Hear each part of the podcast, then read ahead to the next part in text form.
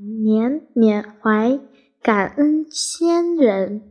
清明节是我国传统节日，是祭祖和扫墓的日子。今年的清明节又是一个缅怀的日子，也是一个特殊的日子，是我的家族最值得敬仰的人——外婆的曾祖父刘林烈士。他是辛亥革命的参与者，今年是他牺牲一百周年。时间的长河流淌不息，一百个春夏秋冬冲不淡我们对先人的怀念。正是有了无数像他这样的先士抛头颅、洒热血，我们才有了今天的幸福生活。今天，我想与先人来一场跨越百年的对话。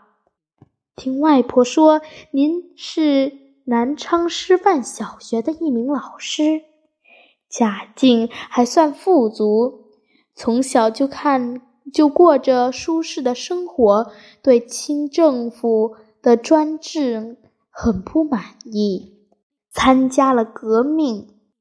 您曾任北京国会参议院议员，追随孙中山先生，参与历史上有名的。辛亥革命推翻了清朝建设腐朽统治，结束了中国两千多年的封建主君专制制度，开创了近年代民族民主革命，推动了中国历史的前进。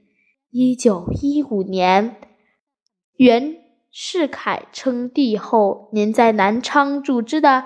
为国军团任参谋长，由于事情泄露，不幸被捕。一九一六年二月十一日，您在南昌下沙窝英雄英勇就义。每年清明，后人都会祭拜您。今年的清明前夕，我们一家二十多人来为您扫墓。我在您的。墓碑前献上了一朵菊花，代表后辈对您深深的敬意。我看见一棵小草不屈不挠地从石缝里长出来，正像您勇往直前的坚定革命精神。我看见樱桃树，樱花像珍珠一样落在地上，红红的樱花就像您洒下的热血。我看见一棵高大笔直的苍松，像您一样，为了革命的战斗事业，无论经历多少严寒酷暑，都一动不动地屹立着。